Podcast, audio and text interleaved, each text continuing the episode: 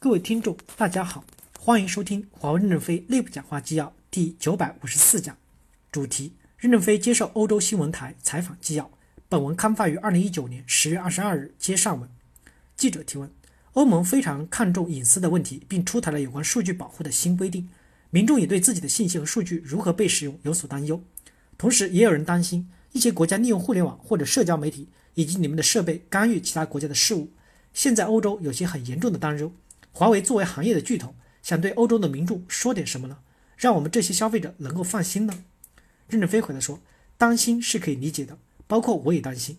我每天打电话，不知道是不是美国有人在监听。我们遵守欧盟网络安全管理规定，遵守 GDPR 规则，遵守欧盟所有的法规，让欧洲人民放心。当然，放心需要有时间和实践来检验。我们现在能承诺的是，遵守欧盟的管理规定，尊重所在国家的数字主权，这点是不动摇的。”记者提问：在接下来几个月到几年的时间内，欧盟会逐步的开展 5G 部署。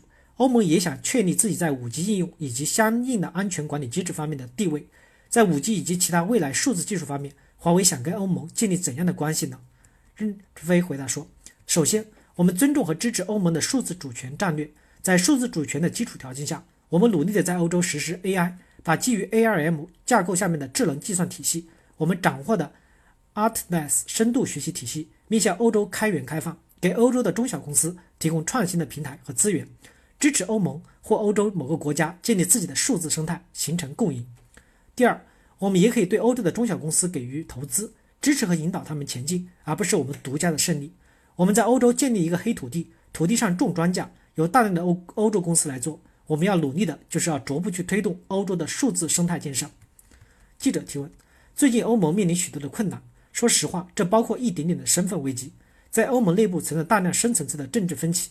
从您个人的角度来看，由于目前的欧盟的状况以及近期发生的一系列事件，成员国之间很难达成共识。那么，华为想要突破欧洲某个市场的难度有多大呢？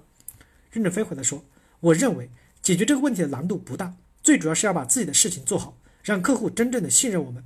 我们不会去介入这些纠纷，在政治上也不会选边站，就是踏踏实实的做好自己的事儿，没有什么难度。”记者提问：欧盟内部最大的政治地震之一就是欧英国脱欧。如果英国真正的脱离欧盟，您认为中英关系未来会如何发展？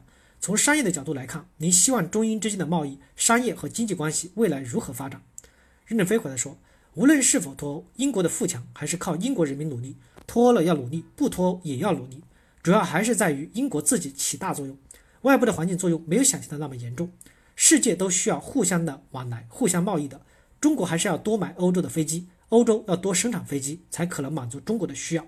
多买欧洲的机器设设备、汽车，这些都是给欧洲、英国提供了很大的机会。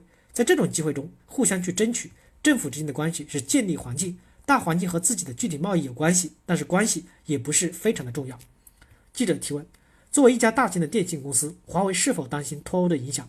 还是说您认为脱欧会给华为这样的公司带来新的机会呢？任正非回答说：我认为。脱欧对华为没有影响，对华为有影响的是人口的数量。如果人口数量没有变化，大家都要同行，对我们就没有太大的影响。因为脱欧与不脱欧是这个国家的人民自己当家做主所决定的，华为只是适应这种形式，努力把自己应该做的工作做好。感谢大家的收听，敬请期待下一讲内容。